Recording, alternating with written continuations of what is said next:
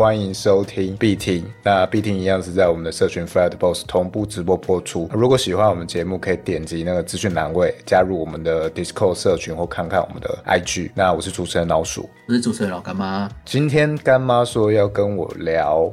聊赌博这件事情，对其实我们之前有简单的聊过有关台湾人的赌性，但是今天的题目因为是发生在自己身上，是最近才发生，是不是？呃，大概这一两个月的事，这一两个月而已。对，这一两个月很新的，所以是跟你们家人发生，还是你自己发生？呃，我们家人啦，我自己是没有赌博，就是我们家人发生这件事情，至亲吗？呃，三等亲以内。三等亲以内，就是住在同一个家人吗？住很近的家人，住很近的家人哦，从小是一起生活的。呃，对对对，差不多是这种概念。哦，这种程度的家人哦。哦，真的，观众可能会觉得很靠别，为什么 为什么不直接问是谁就好了，还要问那么迂回？这是比较特别的是，呃，以往啦，其实也有大大小小发生过这些事情，但是以往都是可能一个人，就是同个时间空间下就是一个单位这样。现在不一样的是，在这一两个月的时间空间下呢，一次来了两个单位以上。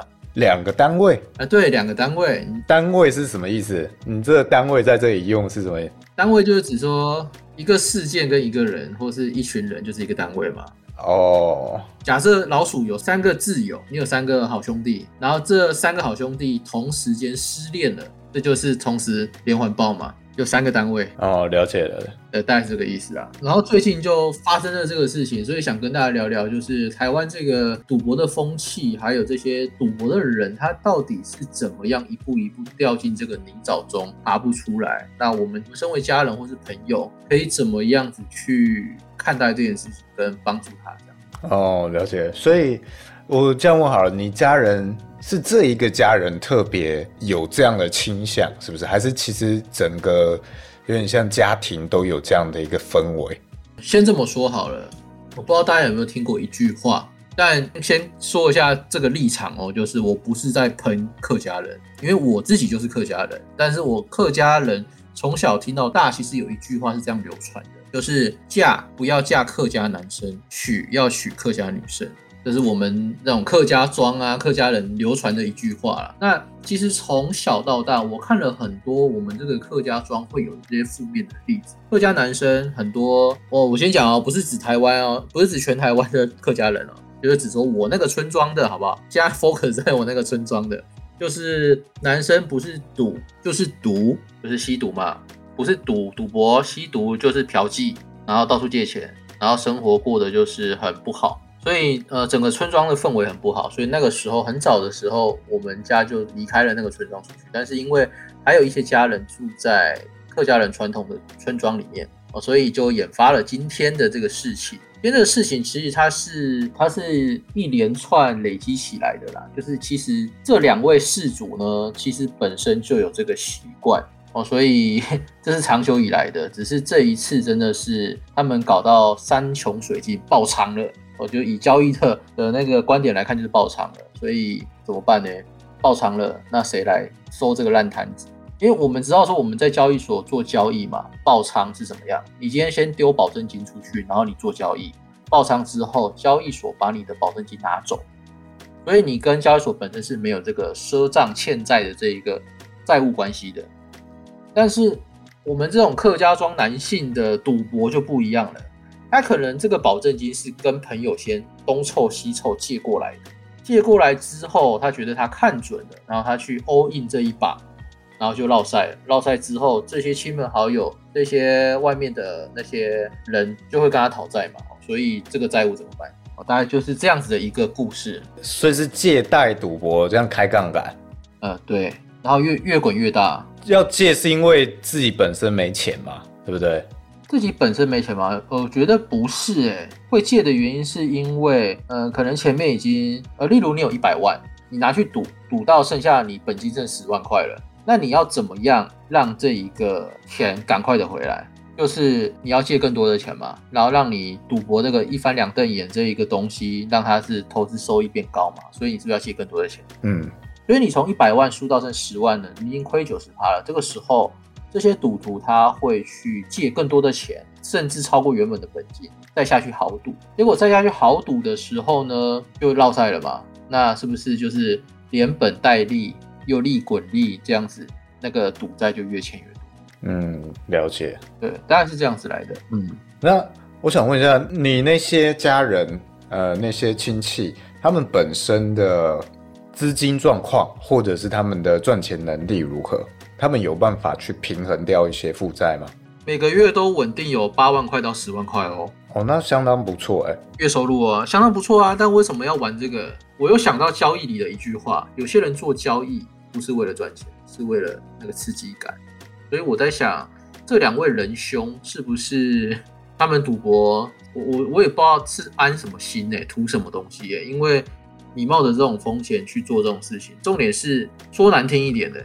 他们也没学过交易，也没学过赌博、几率学、概率这种东西，也不会算。你在完全没有这些呃计算能力之下，你去做了这个赌博，你也不知道你的胜率多少嘛？那你敢压这么大把一把下去 all in？那个我觉得其实就是不是不是在赌博啦，是是在资讯不对等的情况下被割韭菜啦。我是这么觉得。如果是在最近的时间点，会不会是在赌这个足球啊？呃，都不是哦。嗯，其实赌的东西跟客家人的习性有关。一个就是我们叫做“屌哎”，告屌哎，不知道有没有人听得懂？告屌哎是什么意思？听不懂，听不懂。我们来看看有没有客家人。你讲英语，我可能懂的单词还比较多。好，那那我把它变成英文看看。你你试着翻译看，“Pray bird”，请翻译。你现在是在请那个 AI 帮你翻译是不是？呃，没有，我请你翻译 “Pray bird”。什么玩鸟？对他们就是玩鸟。大概是怎么样的一个游戏模式？你们没有接触过这个文化吗？哇，我觉得我们好好清流哦。还是这是客家人专属？有人问是不是赛哥？呃，没错，就是赛哥。赛呃，赛哥他有分这些，今天也可以跟大家介绍一下赛哥这一个商业模式，还有它到底是怎么样一个运作运作的方式啊。其实，在玩鸽子跟赛鸽的这个中间，它其实有三到四种的一个分层。第一种的人，我们就是叫做师傅。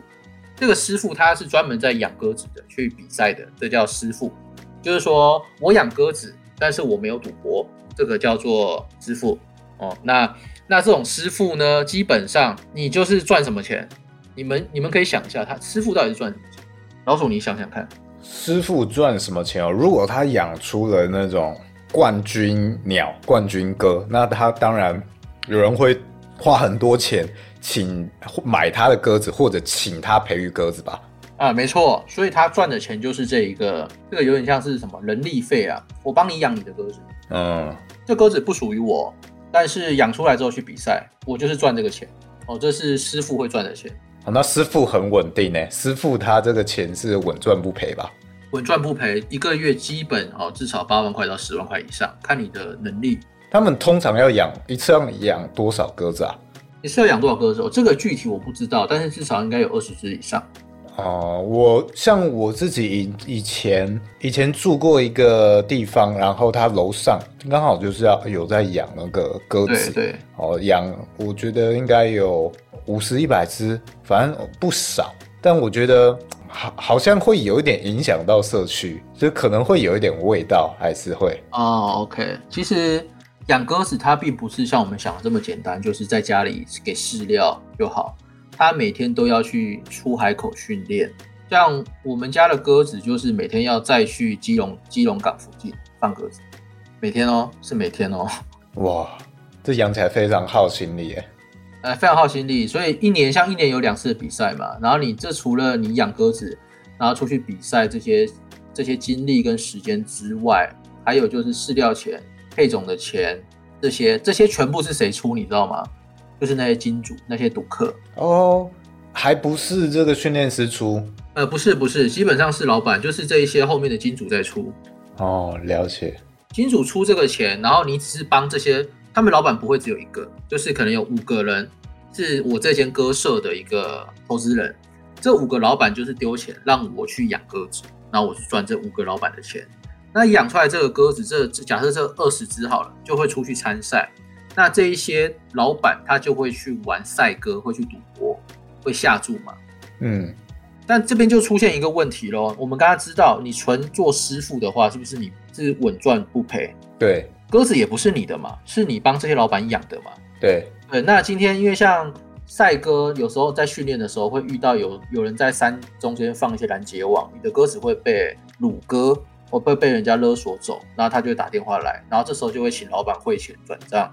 放请他放你的鸽子这个样子，哦，所以上面都有各种的身份标记。对对对，一掳到或者找到他，他就有知道这是对应哪一个金主哪一只。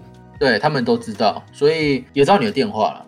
然后，所以这个中间是有很多一个很大的一个经济，因为你你看哦，假设老板帮你养这只，那这一只鸽，你帮老板养这只鸽子，那这只鸽子是冠军配种，可能一只要三百五十万台币。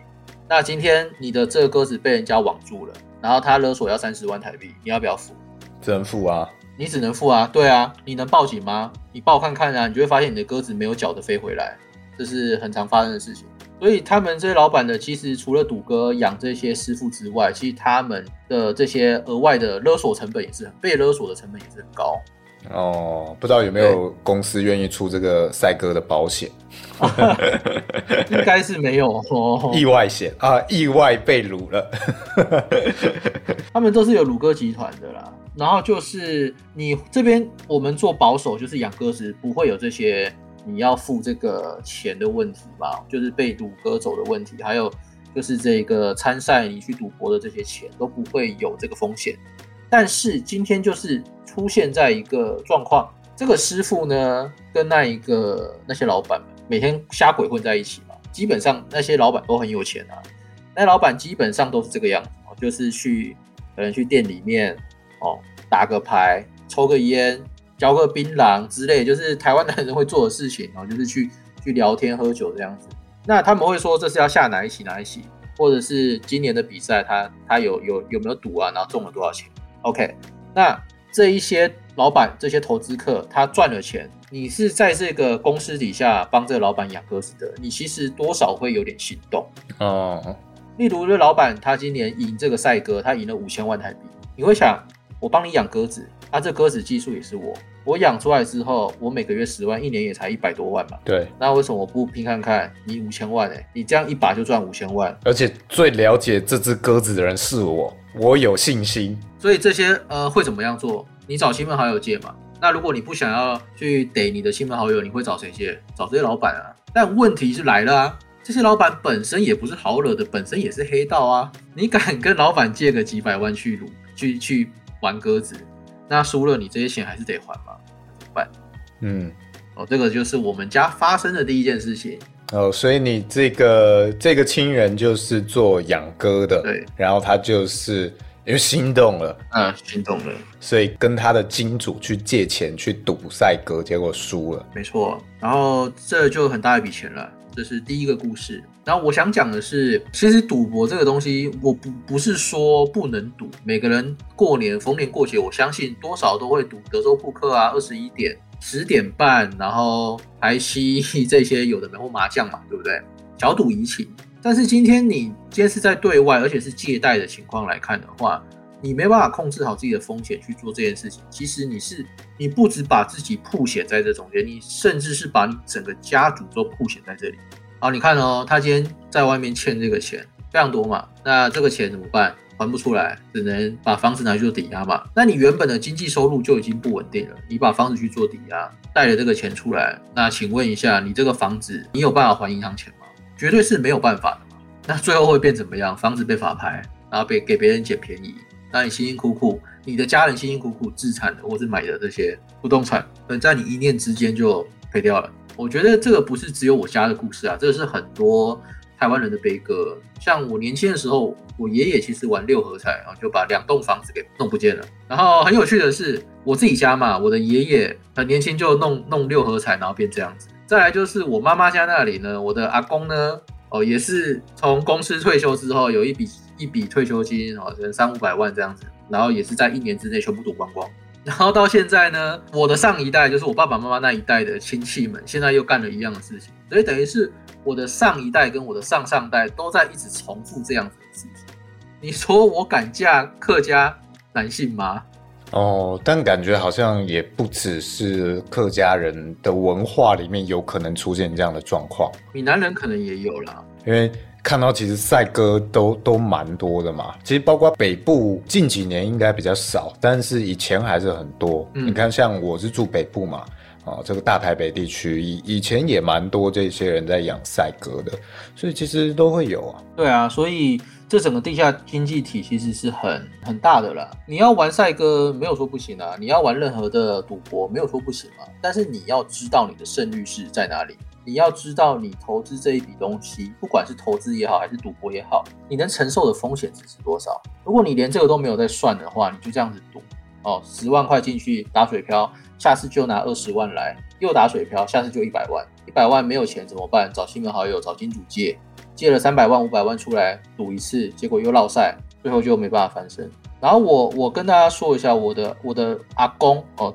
在我小学一年级的时候他就跑路了。哦，我已经快快三十年没看过我阿公了。你说六合彩阿公，呃，那是那是爷爷，爷爷是六合彩，然后阿公是赌什么我不知道，但是他就是跑路了。对，跑路他自己现在，我相信他过得很辛苦啦，就是自己一个人住，然后住哪里我也不知道嘛，反正是我们上上一代的事情，跟我妈那一代的事情。但是你就会看到说，这些人哦，其实大家都是想投资赌博，为了过更好的生活。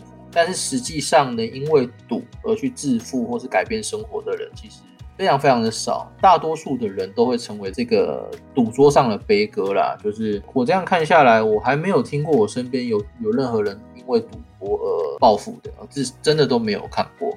我看过的都是人都不见了，有些人的不见是跑路了，有些人的不见是身体不见了。身体不见，像是 变成了肉粽，哦，或者带去山上啊之类的。或者少了一颗肾。对，其实讲这个话题，虽然它是沉重的话题啦，但我觉得呃，这反正这件事情不是只有我在发生，可能很多台湾人家庭都有这这些事情，或是正在收听这节目的你，可能都有这个赌博的习惯。但是我们要知道的就是，我们不排斥赌博哦，但是你要能控制好自己的风险，不然你会把你的家人铺险在这个风险之中。那具体上，像我们家被铺了什么险呢？OK，现在就是这个亲戚他是不是欠了一大堆钱，没有人能还嘛？那怎么办？把房子拿去贷款，OK，但是银行也不是吃素的，银行会看你的这个房子，呃，屋龄状况啊，是甲级、乙级、丙级什么什么地啊，啊，反正最后就是我那个亲戚家的房子不能贷款啊，不能贷款哦，银行不贷哦，农会也不贷，怎么办？上一辈们就商议了一种一种方式去做这件事情，但是我觉得这件事情，呃，对我的家人来说非常的不公平哦。他怎么怎么样，具体是怎么做的呢？那一个房子拿去贷款，没办法贷出钱，OK，那就直接拿来卖。那拿来卖之后，谁来买呢？哦，就是我们家来买。我们家来买，是不是这个钱就要给谁？给我那个亲戚嘛。那我亲戚是不是就可以把这个钱拿去还这个赌债？但是你还了这个赌债，你也没地方住啊。我我们家也不可能他妈的买了房子之后不给你住啊，因为我们都是亲戚嘛，很亲的嘛，所以我要买你的房子，然后给你住，等于是我帮你还钱嘛。哦，对我们家就是遇到这件事情，OK，那基本公式。这个应该蛮明显，应该是因为你们家在你们的家族里面状况比较好，所以被出来然后挡刀。嗯，然后这个是我我妈妈家那边的刀子嘛，对不对？对，我爷爷家那边，我操，同时间又来了一把刀子哦！我的天呐、可怜的是谁？哦，可怜的不是我，哦，可怜的是我我的双亲，因为直接面对这些事情的，他们是同一代嘛，所以不是我这一代。哦我这一代非常的乖，因为我我跟我堂弟妹们、表弟妹们、表亲们，其实从小看到大这些大人的赌博，然后这样子跑路啊什么的，我们看多了。所以像我自己，还有我的堂兄弟妹们，还有表兄弟妹们，其实我们都不会去做这种事情哦。但是我的上一代跟我上上代就很喜欢干这种事。OK，那回到我我自己家，我爷爷家那个地方，我最近也是干了一件事哦，也是基本上这样，但他不是去赌鸽子哦，他是去我们很常人会接，我们一般人比较会接触到的地方，这个电子游艺场。不知道大家知不知道台湾的电子游艺场为什么可以合法、哦？因为他没有做这一个赌金兑换嘛。就入金进去只是为了娱乐消费而已，我就是有点像是汤姆熊，我花了这个钱进去玩，这个钱只是去消费的。但是其实很多的电子游戏场，它是可以把钱换出来的。哦，它里面会有一个换卡的人，就是你今天，例如你玩百家乐玩二十一点，你赚了钱，你这个钱是你你赚了点数啦，这个点数会记在你的那张卡上，那你把这个卡拿去给那个在电子游戏场里走动的一个某个小弟或某个大哥，他会换现金给你，他们都是这个样子在做交易。然后呢，哦，我的另外一个就是做了这件事情嘛，要去电子游戏场哦玩百家乐。我对百家乐的印象非常的深刻，是我在研究所的时候认识一个数学系的男生，他靠百家乐可以让他爬起来，再倒下去，再爬起来。他说百家乐有一个终极玩法哦，就是新手不会这样玩，哦，老手应该也不会，只有他们这种数学系的人会这样玩，因为他知道他压庄或者压闲的胜率是多少嘛。他说也没有，就是像猜大小，你就压一边。所以他换了钱进去，就是百家乐，我全部压一边，用一把就走了。因为你在你的胜率是不足五十趴的情况下，哦，你玩久了，你的资产绝对会归零。大家知道这个事情吗？就是以投资报酬率来说，假设那个投资报酬率是不足，哦，是它是负值的，哦，例如负四十九趴，你其实玩一次你会赔掉四十九块，玩第二次哦，再赔掉这个四十九块里剩下，呃，这个五十一块里剩下的这个四十九趴。所以你经过大概四次五次之后，你的本金大概只会增加十趴到二十趴啊。不管是你玩台彩，还是玩这个世俗的，还是你玩这个百家乐，其实他们都是负期望值。所以对于这个数学系的人来讲，他知道就是百家乐这就是玩一把就走，就五万十万块丢下去，一翻两瞪眼，赚了就是倍数走人，没赚就是十万块就没了。这是他的玩法，他也不是进去赌的，因为他觉得说进去做一整个晚上，呃，这样就是花一点小仓位然后去玩这样。投资报酬率还是负的嘛，所以怎么样都会归零。所以对他来说，最高的 CP 值就是一把下去，猜大或猜小，就这样而已。OK，那我的家人显然是不知道这种东西，他是负的期望值，所以他进了电子游戏场哦，这个也玩，那个也玩，输光了，输光了之后，其实电子游戏场人会干一件事情，他会借钱给你哦，就是就地直接当做那个放贷主。所以呃，你在那种你看哦，假设你在那边输光了钱。旁边会有你的朋友们嘛？我们客家话叫做“旧潘内”，“旧潘内”的意思就是说 一些酒肉朋友啊，一些那种不好的朋友在你旁边哦，跟着你可能抽烟、吃槟榔、聊天，跟你说没关系啊，等下再来一把嘛。那可是你没钱啊，怎么办？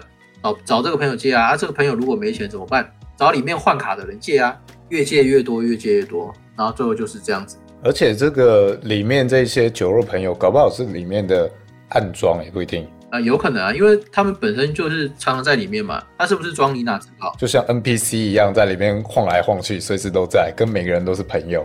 对，所以呃，这个也爆掉了。然后我其实蛮担心自己的爷爷的啦，因为他他本身有糖尿病足，然后一只脚有截肢，哦，今年也快九十岁了。然后冬天很冷嘛，然后自从我的那一个我爷爷家这个事主啊，他发生这些事情之后。都没有回家啊！爷爷就是茶不思饭不想，就是就是担心这件事情，不知道他在外面有没有被人家追杀啊，或者是过得好不好啊？没有没有回家，所以我其实蛮担心我的爷爷能不能撑过这次啦。他身体状况不是很好，尤其是这个没有回家之后，我爷爷状况又更糟了。所以我就觉得说，最近其实我的感触蛮深的，就是这两个家庭的单一事件就可以把整个家的气氛跟状况弄得很不好。你刚刚说我们家经济状况比较好，可以去顶这个事情，但是对我们家里不会有影响吗？当然，多少还是会有影响。除了金钱上有影响之外，其实我自己觉得影响最重的还是心情跟压力啦。所以其实我爸妈最近销售了蛮多，然后我妈也是身体状况不是很好。但是你看哦，这些事情发生之前去赌的人不会想到这些吗？完全不会想到这些事情对家人来说负担这么重。然后每一次这样子发生事情之后，呃，就会变成是我们要收烂摊子。那你身为家人，你会做什么事情？像我妈接到他电话要借钱，我妈一定是念他嘛。那念他，你今天是欠了一百万、两百万的人，你一定会想啊。但你不借我就算了，你还要念我，你念我也不会改变我的状况嘛，我还是有两百万的资金缺口要还啊。那你念我做什么？你还是得借我钱，我来才能还款啊。但是对于我们家人来说，我们会觉得说，我借了你钱十万二十万，你去还这个缺口，第一还不完，第二你真的会拿去还吗？还是又拿去赌？哦我们我们看这种赌的案件太多了，所以之前就有一次案例啊，就是说要做牙齿啊，啊三万块做牙齿，三万块也没有拿去做，啊全部拿去赌掉了，就类似这种 这种概念。对，那包含了就是我我家里发生的状况，然后刚好我今天的宠物老鼠的天竺鼠又又脱肛了，然后找不到医院可以救治，所以就现在最近对于这些事情的感触其实蛮多的，会觉得说。我们去去做自己能力范围能力所能及的事情，然后去精打细算每一件事的风险，这样呢才能至少至少你自己不会连累到其他家人，不然真的是哦，每次看我我爸爸妈妈为了这件事情在烦心，然后我自己的心情也被影响到啊，然后实际上还是要这些缺口还是得去补嘛，那怎么办呢？自己的家人，所以啊，如果你是在听今天这一集的，你有在赌博的，拜托就是。钱啊，那个控制在自己，不会影响到他人的额度去做这件事情，好不好？不是说赌博不好，但是你不要去影响到你的家人，这真的是很很扎心的一件事情。对，然后我的就是我原生家庭的这一个，其实他不是只有这件事情啊。我我不知道你们家人有没有这种，简单来说就是他有吸毒的前科。虽然这样子讲他的料好像不太好，但是就是作为负面教材嘛，让大家去认识。很多台湾的原生家庭可能都有这种状况。他以前吸毒、持有毒品，这样来来回回哦，进了监狱三次、四次吧。第一次三年，第二次八年吧，然后前前后后加起来快二十年的坐牢。这一次好不容易出来了哦，也没有吸毒了，然后做玻璃业哦，一个月也有六万块左右，可以很好的过生活，也交了一个女朋友。结果后来呢，哦，又跟以前的这些旧盘内这些朋友去赌博，有一场鬼混在一起。他才跟这些朋友相处不到两个月的情况哦，就爆掉了。那你在没钱的情况下，他现在跑路了吗？也没有回家了，怎么办呢？原本可以安逸的过生活的哦，更生人哦，这样又又，然后爷爷年纪也大了，你做这种事情，哎，好了，讲的好沉重哦，你缓和一下气氛嘛，老鼠。我自己经验是因为我妈妈那边。她是总共四个兄弟姐妹，就有一个哥哥，然后他是大姐，哦，那底下还有一个弟弟跟妹妹，四个人。那呃，其他三个呃兄弟姐妹状况比较就也还 OK，哦，但是我妈妈的赚钱能力、工作能力比较强，哦，所以一直以来，尤其她是出生在一个很传统的军人家庭。所以非常的重男轻女，所以一直以来就是哦，他拼命的赚钱，然后再再去养家，再支撑他大哥啊，支撑他弟弟啊什么的之类的。那但是好处什么的都不会想到他的那种感觉。那其实久了，其他兄弟姐妹会觉得你支持我或援助我是应该的。我妈妈她也变成有点。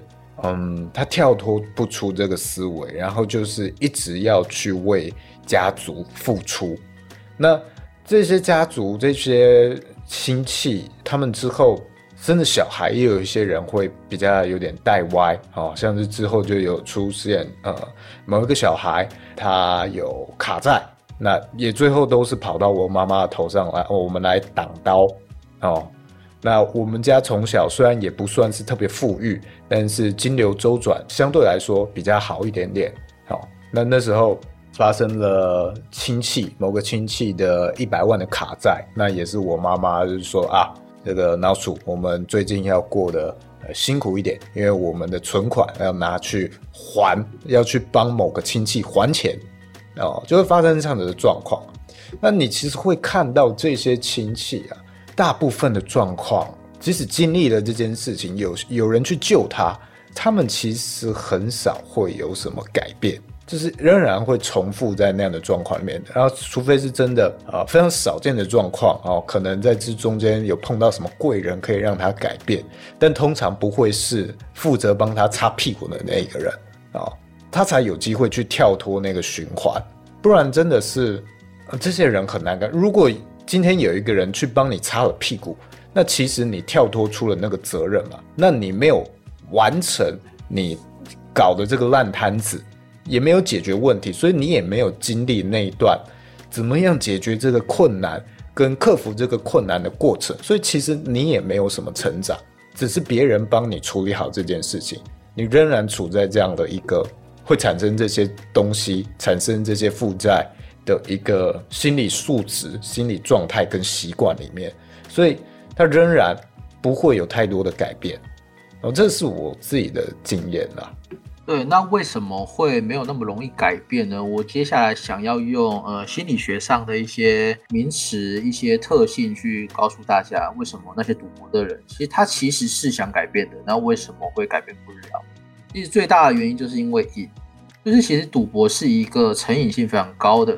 哦，我这边一台问一下大家，你有在抽一番赏的，打个一好不好？一番赏那种盲盒小玩物啊、扭蛋啊这种的。打个一，零零，哇，大多数都零哦。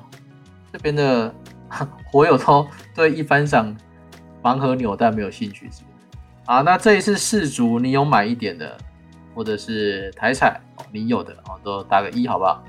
就是你你会参与这一些不对称、不对等几率的，来统计一下，OK。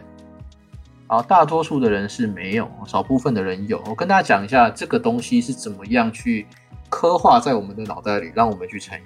好，这个在心理学上的专有名词哦，叫做不等距的增强，不等距的增强物。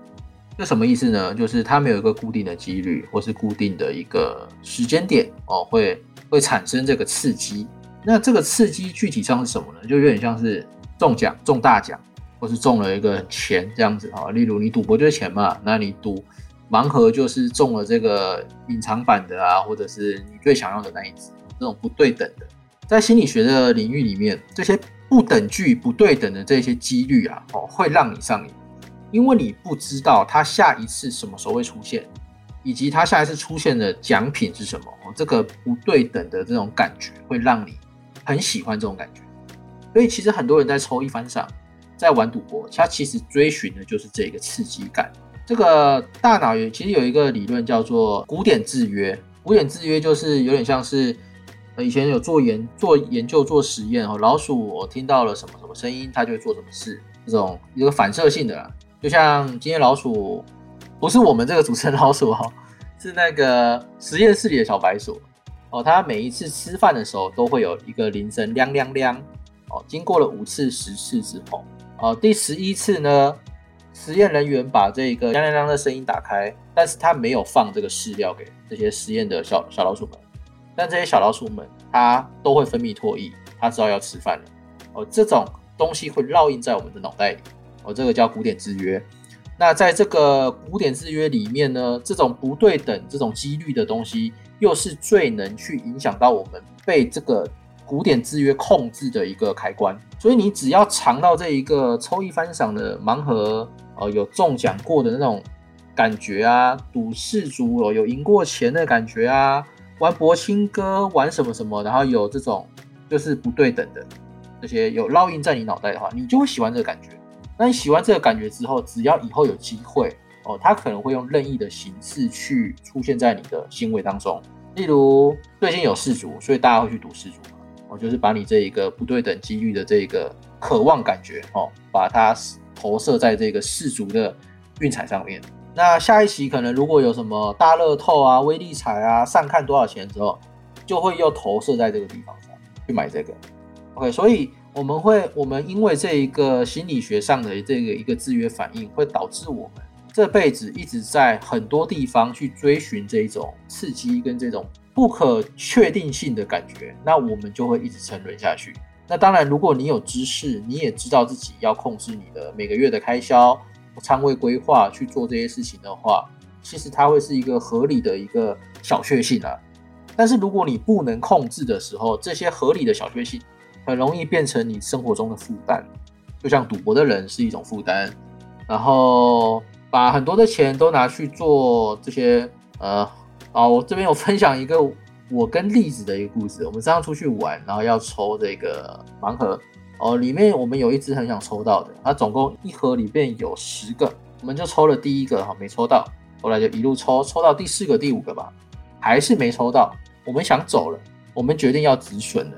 呃，这个时候呢，我们又在想说，不对啊，我现在止损了，我是冤大头哎，因为我下次去新的店，我再抽这个同款的话，我要去抽，又是又是十个洞，十个洞要抽这一个洞，还是十分之一的几率嘛？哦，一样是抽不到，一样花更多的钱。所以对于当下的我来说，我们最好的一个 CP 值就是一次抽一个，抽到我们要的那一个为止就结束这回合，剩下的一个两个就管他了，不给他了，就给他了。OK，啊，总共是九个啦。然后我们就这样一路抽，抽到最后一个才是我们要的那一个，所以我们就等于是包套了。所以。那天就成功的荷包大失血，那你会想，我们这件事情会不会跟赌博的人是一样的心态啊？你当下去那个店玩店有异常的时候，你会想说，我要止损哦，我就一个就好了哦，我这样就就这个一个，我绝对不会超标。走出来才发现我的钱怎么没了，走出来才发现我怎么包套了，对吧？所以我们也不要怪罪说很多赌博的人他为什么会这个样子哦。其实心理学上来看，哦，这是成瘾性非常高的一个 活动，满足性也很高，刺激性很高。那从现代这么多物质欲望的这些的，其实很多地方都会把我们钱吃走啦。所以真的是啊，大家如果你有幸听到这一集的哦，就是告诉自己哦，你要抽盲盒就是严格一个就好，没抽到就止损就走。不然你可能就会像到我们这样子，然后最后就包套，然后损失了一堆的钱，其他的款式也不喜欢，那又要找时间去处理，有可能上网卖掉啊，这样子就是会是另外一个时间成本跟人力成本。好了，先大致分享的东西，嗯，我这边我分享一下，就是我之前在讲台湾的赌博文化那一集有稍微分享过，我是一个赌性啊比较低的人。啊，我生活中几乎不碰任何有关赌的东西。啊，我我自己思考起来，刚刚干妈讲的这一些，啊，我想我其实，在很小的时候是有一段时期是很喜欢赌博的，就是很喜欢赌东西，啊，是例如抽奖啊之类的东西。那我就想到这个到底是怎么样开始的？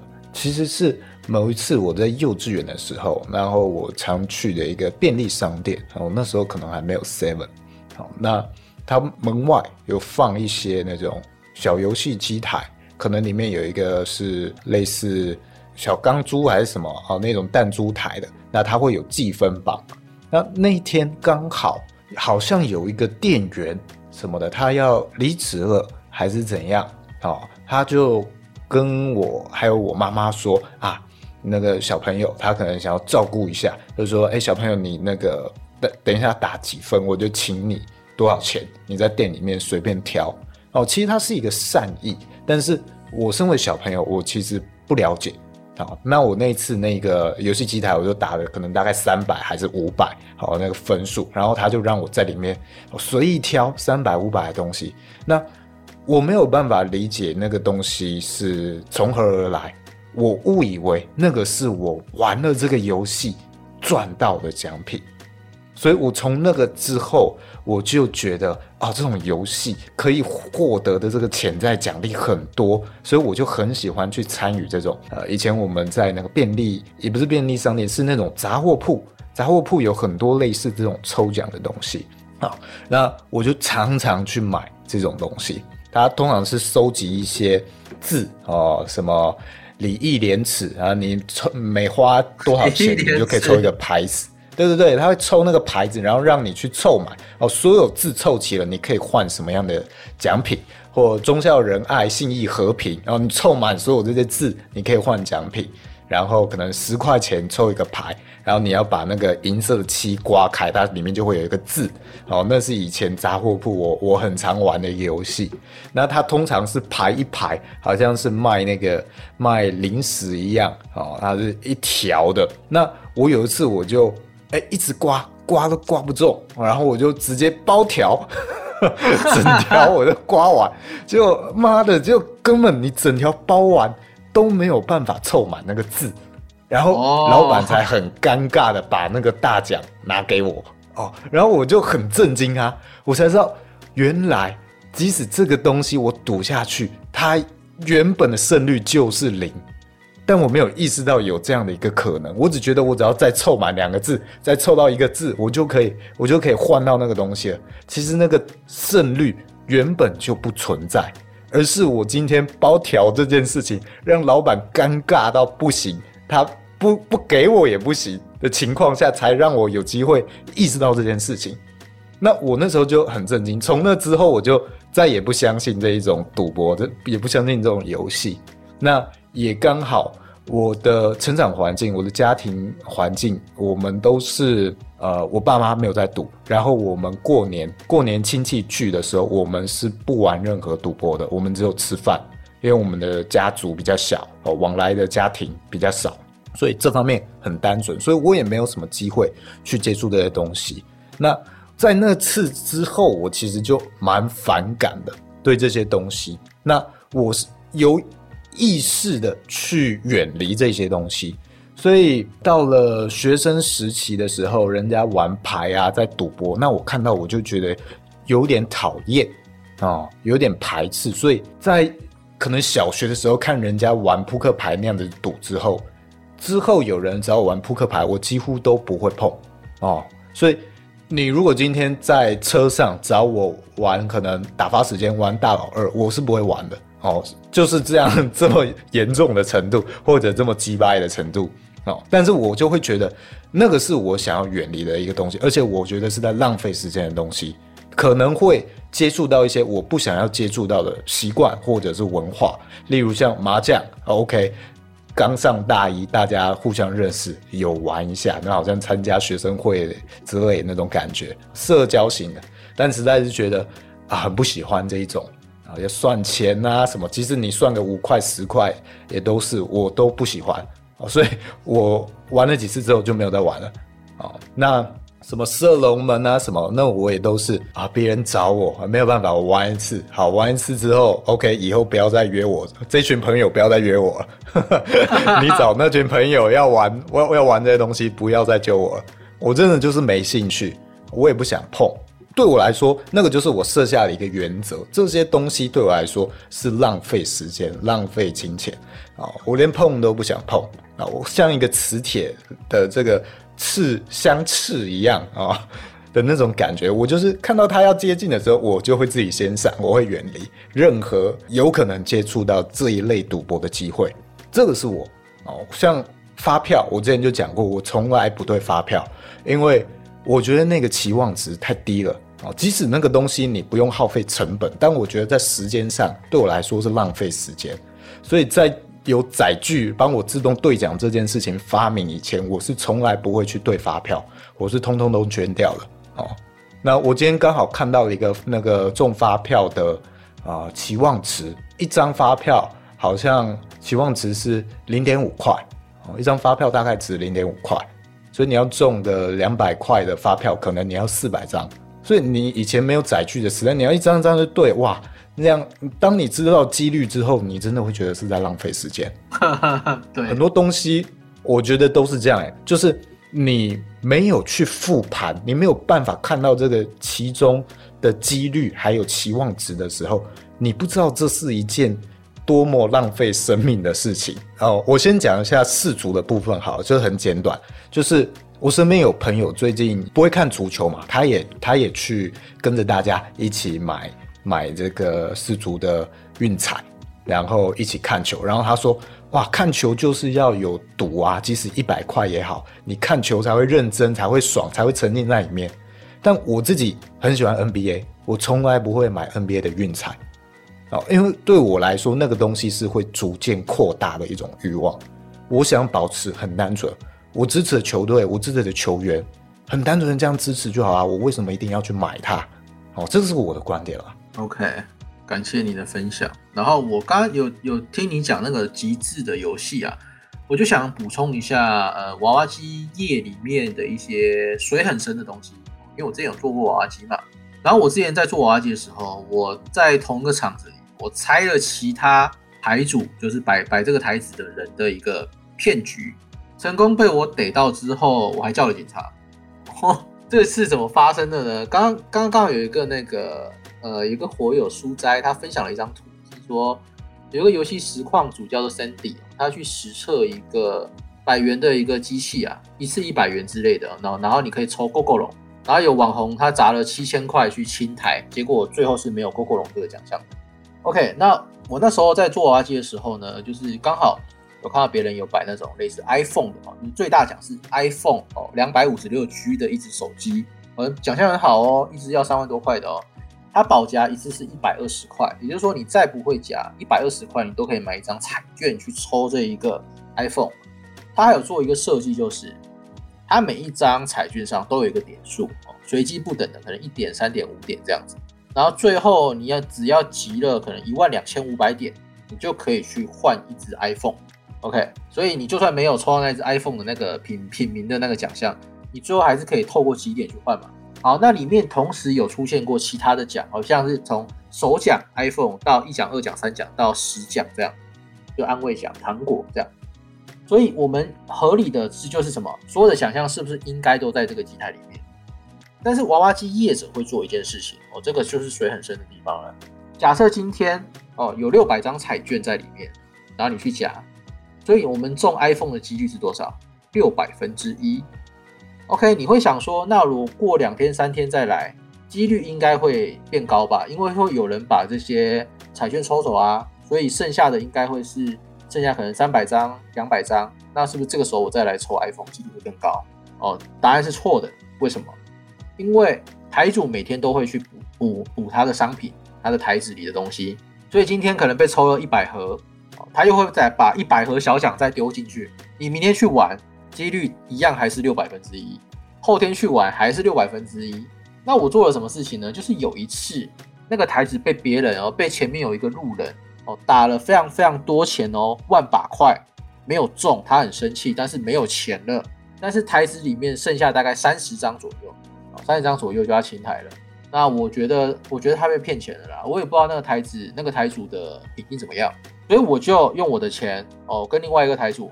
我把最后三十几张全部打完，结果里面一张 iPhone 都没有，连二奖三奖都没有，所以里面最好的只有从第四奖开始到第十奖，还有安慰奖，这很显然就是诈骗嘛。所以那个当下我就跟那个人说：“来，我们一起叫警察。”哦，警察就来了。哦，这个是我在娃七夜里有遇到的一件事情，跟大家分享。嗯，所以我们如果以后你在夜市或者在娃机，你看到这种什么青苔绝对有奖哦，就是看看看就好了。嗯，我觉得包括我们刚刚分享这些故事啊，或我小时候遇到这个故事，还有到 FT 叉哦这几个月我们经历的这一些事情，真的是之前有一句活友讲的，我觉得很好，可以总结这些事情，就是千金难买少年穷。